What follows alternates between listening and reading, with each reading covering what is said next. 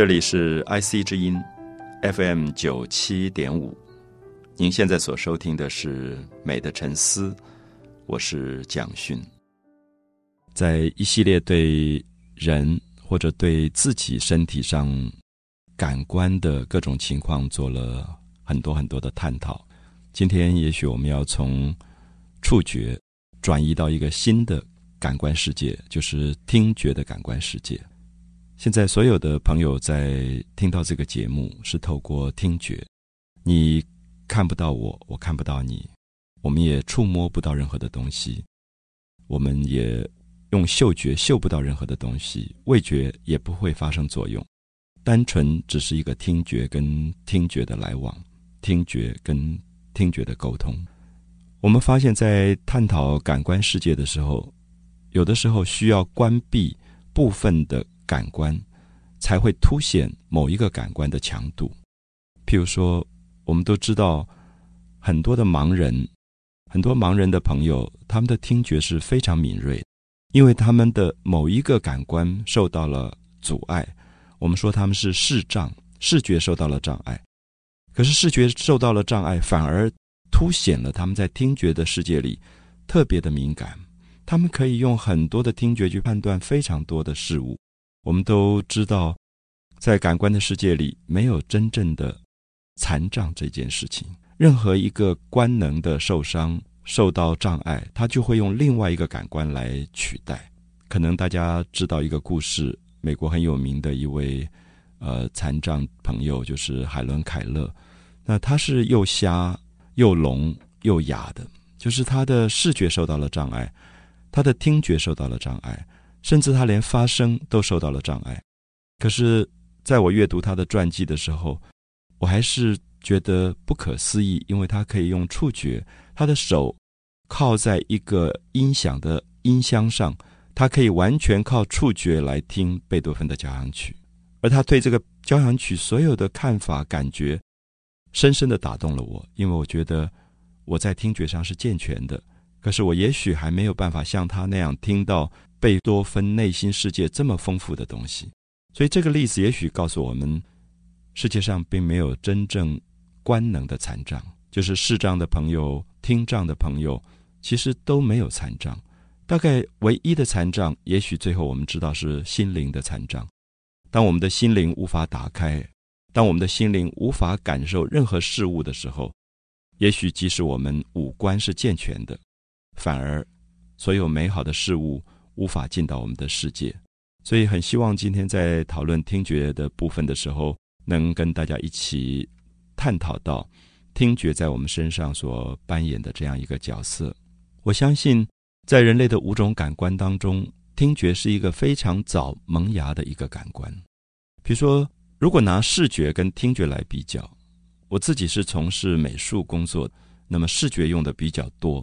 我一直觉得视觉它的。感动力量有时候没有像听觉这么强啊！我举一个例子，我们通过眼睛在看一张画的时候，我们心情的激动往往比不上用耳朵去听一个音乐时候得到的震动。我相信很多朋友一定会有同样的感受，就是我们在看画的过程里，我们通过视觉得到的经验是图像，它是比较理性跟安静的一个过程。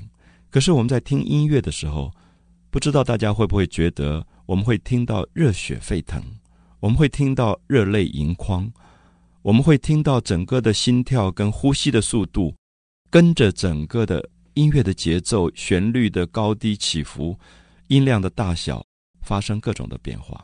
所以在这样的状况里，我想音乐对于人的心情上的影响力，可能会比其他的感官还要强大。所以会不会？在人类的五种感官发展的过程当中，听觉可能是一个很早萌芽的一个感官。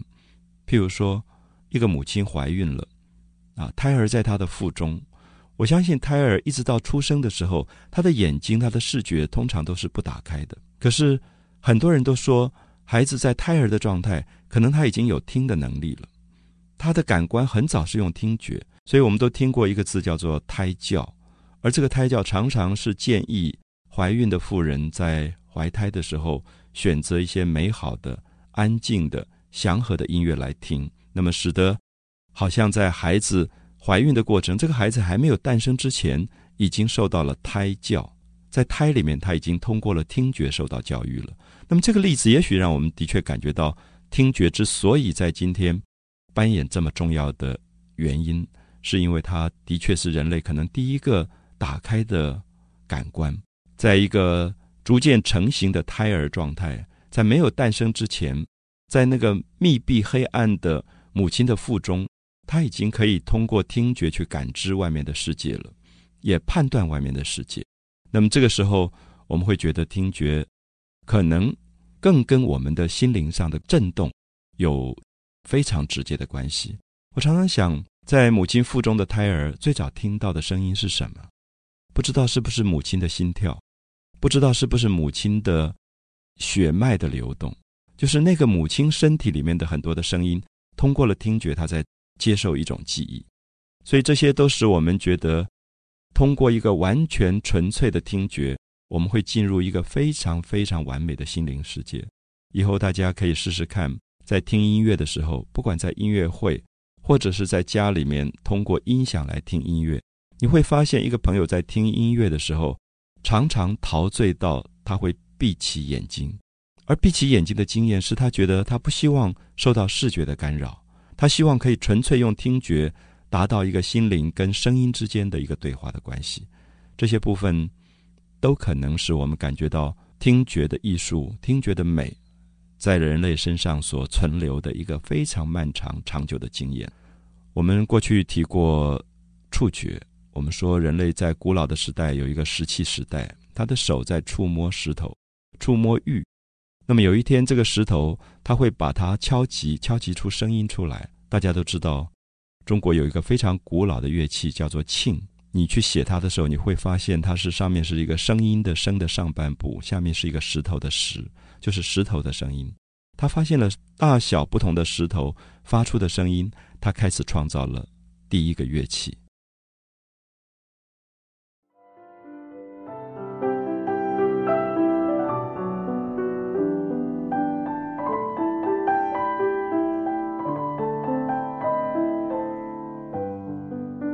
我们需不需要乐器？我们在生活里需不需要钢琴、大提琴、小提琴、胡琴、琵琶这些乐器？我们常认为它是给我们美好音乐的一些工具。可是有时候在想，什么叫做乐器？刚才我们提到，所有的石头敲击都会有声音。我们如果有机会能够选择一些海边的石头，大大小小，把它们排列在一起，然后我们拿一个东西去敲打它们。我们会发现，不同大小的石头、不同厚薄的石头，甚至不同形状的石头，发出来的声音竟然是不一样的。然后在这些不同的声音当中，我们慢慢可以找到很多声音跟声音的音阶，高高低低、起起伏伏，最后它就变成了悠扬的音乐了。所以，也许人类在旷野当中还没有我们今天所谓的这么进步的乐器之前，他们已经发现大自然当中。充满了音乐的可能性。刚才所提到的磬是中国非常古老的乐器，其实非常明显，他们就是把他们平常用来砍树的一些石头的斧头，大大小小挂起来，最后敲击，就变成了最早的磬这个乐器。所以，通常我们叫做编磬，就是把磬按照大小排列，悬挂在一个木头的架子上，然后去敲击它的。音阶按照它不同的音阶去打出声音，叫做编磬。那么后来人类进入到金属的时代，比如说古代讲金，并不是今天黄金的意思，是青铜，是铜，所以他懂得用青铜去铸造另外一种东西，叫做钟，铸造钟，所以他就开始有金属的乐器了。所以在中国古代的对音乐的探讨非常有趣，他不是说大提琴、小提琴、钢琴。他认为音乐叫做八音，所谓的八音是金、石、丝、竹、刨、土、革、木啊。我要慢慢的解释一下：金就是金属的乐器，石是石头的乐器，丝就所有用丝弦的弦乐啊。用今天的语言来讲，丝就是弦乐。那当然，古代它是用蚕丝来做的弦，那今天可能是用钢弦或者用其他的金属的弦。就这个弦子。比如说，吉他上有弦，小提琴也有弦。你拨弦或者是你拉弦，它都会发出声音的。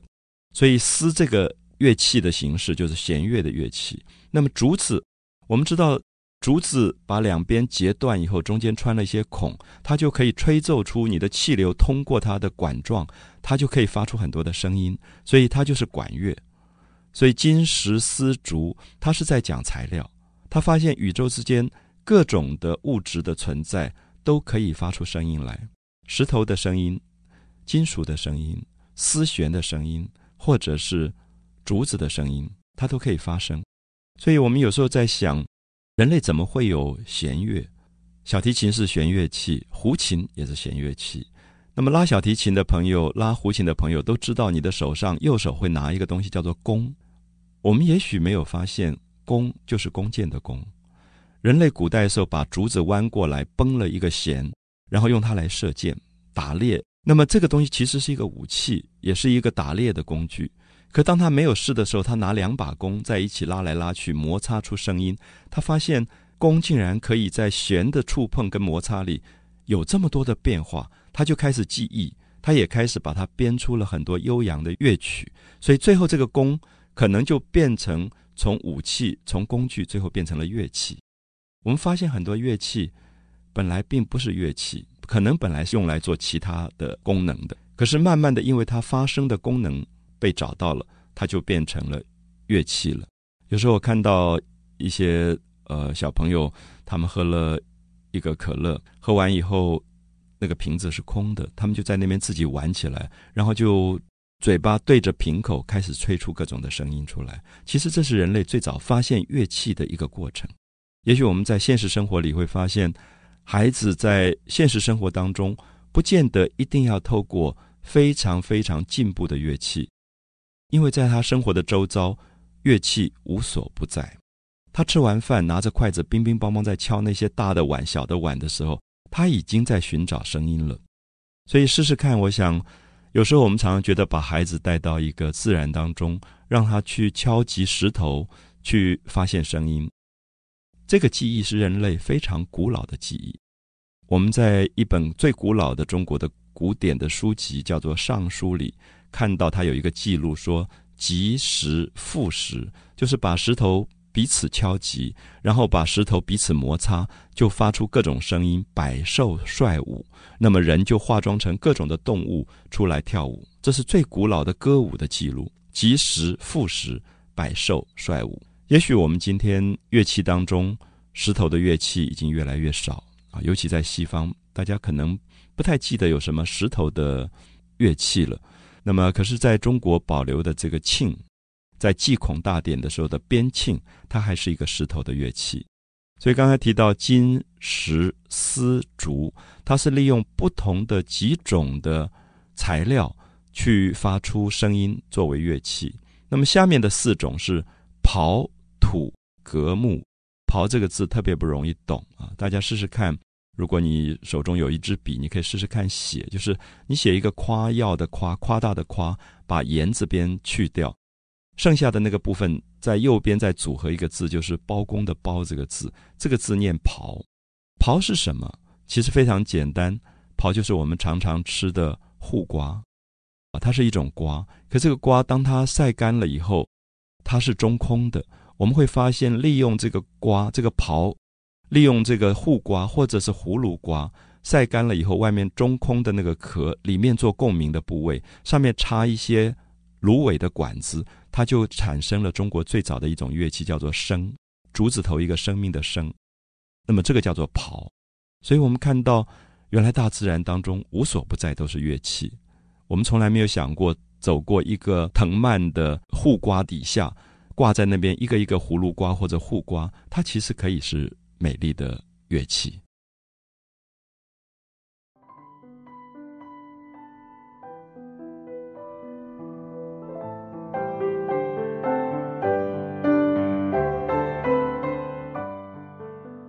试试看，也许闭着眼睛，静静的坐下来，去感觉到所有的声音在自己周遭的发生的变化。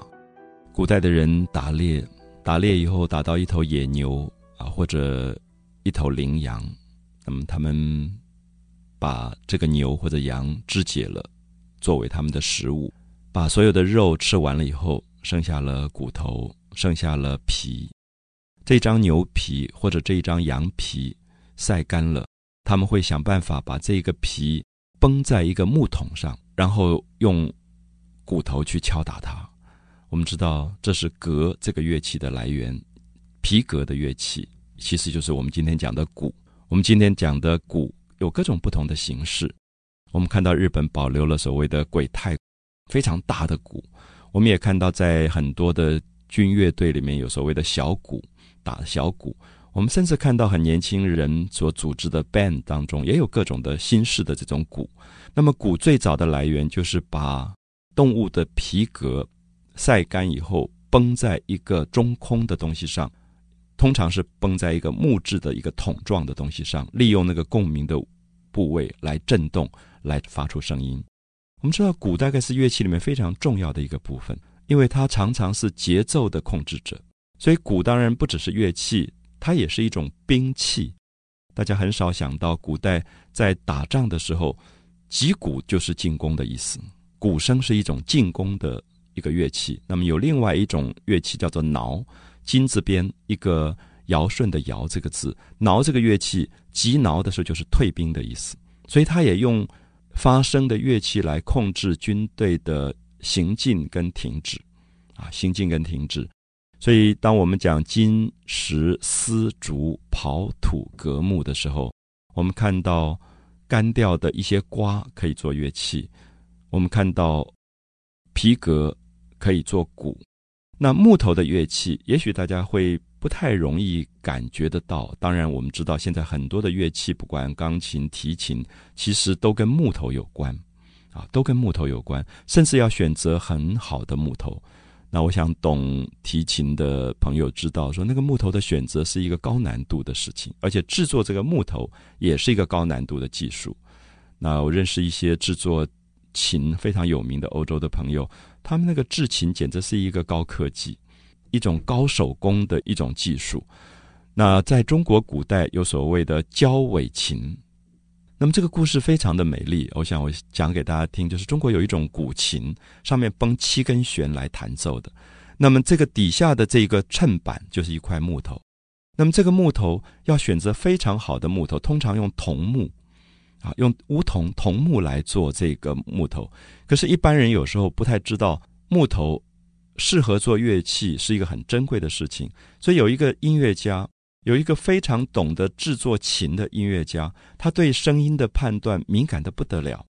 我想大家都知道，我们现在家里如果有一个钢琴，声音不准了，我们不见得判断出来。我们隔一阵子要找一个调音师来帮你调音。那么，这个调音师是。非常高的专业啊，就是在欧洲这种专业最精彩的调音师，他是报酬非常高的，因为他听到的那个音差我们听不到，他可以调出最准的这个音准出来。那么这个焦尾琴的故事，就是这个人走到野外，很偶然，他听到很美的声音，那么他觉得。哇，这怎么会有这么好的一块木头？这是上好的做乐器的材料，是因为一些乡下老百姓不懂，就把一棵树砍倒以后就在烧那个树。他在火光当中，火在燃烧里面听到哔哔叭叭的那个爆裂的声音。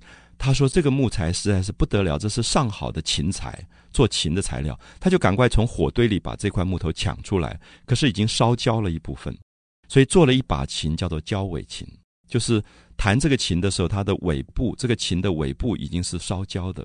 这是中国最有名的一张鸣琴的一张记录。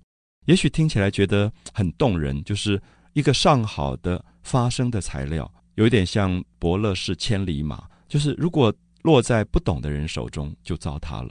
可是如果你有这么美好的听觉，你可以把这个交尾琴抢救出来，你可以把它保留在。人间作为最好的一个乐器，所以这里大概都提醒我们说，其实声音无所不在，美丽的声音无所不在。问题是我们怎么去发现？所以也许听觉的美，重要的反而不是外在的乐器，不一定是金石丝竹刨土革木，而是我们怎么回头来整理我们自己听觉的敏锐度，我们对声音的敏锐度。有时候觉得很沮丧。因为在一个对声音不讲究的环境当中，你会发现到处都是噪音，甚至我们要在广场、在马路上立下一个标志，告诉你你现在听到的声音分贝是多高。那么我们知道，分贝是声音的一个高音的记录。这个噪音到一个程度，人会受不了，人会在精神上焦虑跟痛苦。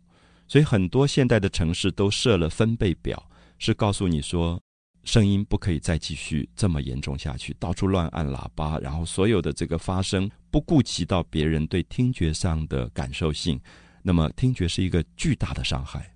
那么这个听觉的伤害到最后其实是心灵的伤害。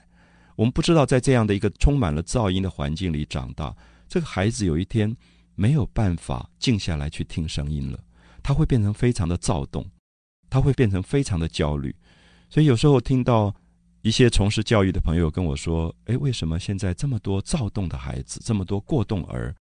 我觉得是不是我们无法安静下来了？是不是我们的周遭太多的噪音，而这些噪音把我们的心灵上追求安静的东西已经。完全湮灭了。我们怎么样找回我们听觉上的纯粹？我们怎么样找回我们听觉上的一种美好的东西？也许才是我们讨论听觉之美的一个重点。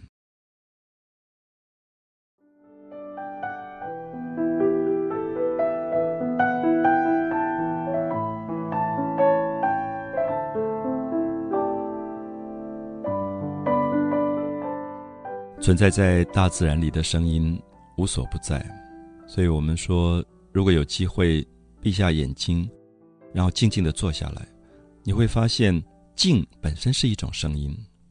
我们说安静、极静，静好像是无声的，可是你会发现，当你闭起眼睛来，你会发现声音其实是在的，而那个非常安静的声音是你心灵里的声音。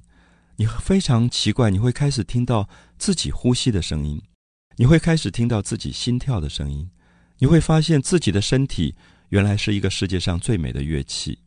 那些气流通过你的身体的各个部位的时候，你会感觉到一种温暖，感觉到一个美好的一个声音的记忆跟经验。所以，声音是非常奇特的一个一个过程。我才开始了解到，为什么在过去儒家的文化，像孔子，他这么重视音乐的教育。在古代的教育，我们称为礼乐射御书数，有数学的训练，有驾马车的训练，有射箭这些体能的训练。可是里面最重要的一个儒家的教育是音乐的训练，而音乐的训练里，你会发现不只是乐器本身的训练。孔子常常在听他的学生弹琴，然后听这个琴的时候，他会判断这个学生对生命的领悟的境界到什么样的层次。他觉得这个学生的。琴音当中还有杀伐之音，我们常常听到杀伐之音，是说他还有很多暴力的声音，他的心还不够静，他对人的善，他对包容这件事情领悟还不够高，他可以从声音里面去判断一个成长的青年他的生命的状况。那么这是一种从乐器的判断，可有时候他不是从乐器。我们看到孔子非常喜欢佩玉，孔门的弟子身上都配着玉串的。那么他听玉佩，有时候学生走来还没有靠近他，他还没有看到。他听他们慢慢走过来的声音，他会从玉佩跟玉佩在走路的时候碰撞出来的声音去判断这个学生是不是够安静，就他走路是不是雍容大度，那个碰撞的声音是不是有节奏，还是他非常的焦虑跟混乱。这个时候我们都会发现，原来所谓的乐教、音乐的教育，并不只是训练他们做音乐家。而是使他们在人的身体的控制上，声音是所有的节奏的开始。有了节奏的秩序以后，生命才会从容，才会不慌张，才会不焦虑。所以，我们有时候去判断一件事非常有趣。我常常问朋友：什么叫音乐？什么叫做噪音？其实都是声音。音乐是我们非常喜欢听到的声音。听到以后，我们觉得整个身体跟它有了对话，有了呼应的关系，我们叫做音乐。可是噪音是听了以后不舒服，让你坐立难安的声音，叫做噪音。我们发现它都是声音，唯一的差别是音乐是一个找到了秩序的声音，噪音是没有找到秩序的声音。所以秩序本身是节奏，是韵律，是一种声音跟声音之间的连接的关系。我们发现，所有唱出来的歌声、诗句、朗诵的诗句都有音律，都有格律，都有节奏。关关雎鸠，在河之洲。窈窕淑女，君子好逑。我这样念下去，大家不管懂不懂其中的意思，都会感觉到四个字，四个字，而且押韵。这就是节奏，这就是秩序。可是我们如果听到一个人在吵架、骂人，他的声音是混乱的，他的声音没有找到节奏跟秩序，所以你会觉得是噪音，你避之唯恐不及，你赶快要逃掉。有时候你打开一个电视，你听到那些声音，我赶快就把电视关掉，因为我知道如果听五分钟，我没有办法继续。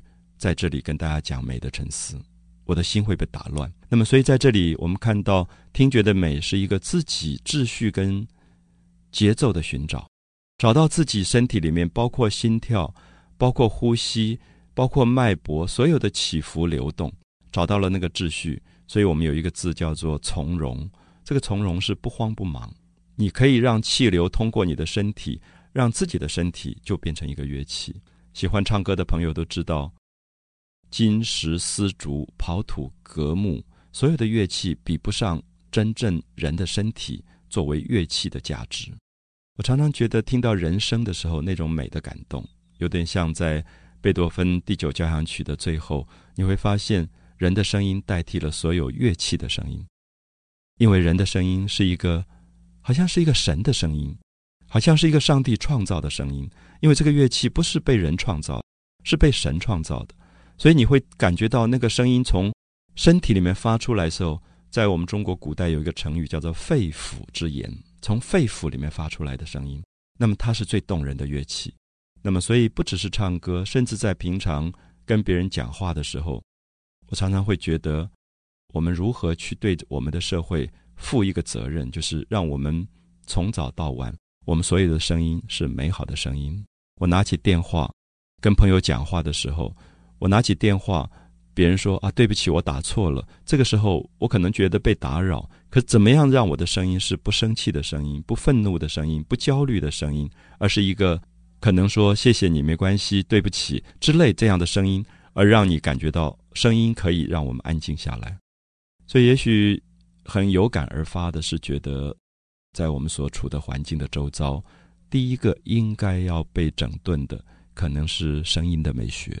可能比视觉的美学、其他的美学还要急迫的需要做整顿，因为我们今天打开很多的收音机、很多的电视，我们听不到美好的声音。我们听到的声音是让我们觉得慌张跟焦虑，或者感觉到生命的一种不平衡，或者是一种不平稳的状态。那么这个时候，我们会觉得，我们的确不只是要去听音乐会，要去参与很多音乐的活动。我们更重要的是回来怎么去整顿自己身体里面的声音，让自己的身体好像跟海浪的潮水的上涨跟下退一样，潮汐的涨退是有声音的，我们叫做海潮音。那么海潮本身是一个美丽的声音，我们听到风吹过竹林的声音，我们听到春天的时候所有的黄莺鸟在树林里面的叫声，所有大自然的声音其实都是有秩序的声音。我们应该从。这样的声音里面找回自我，美的沉思。我是蒋勋。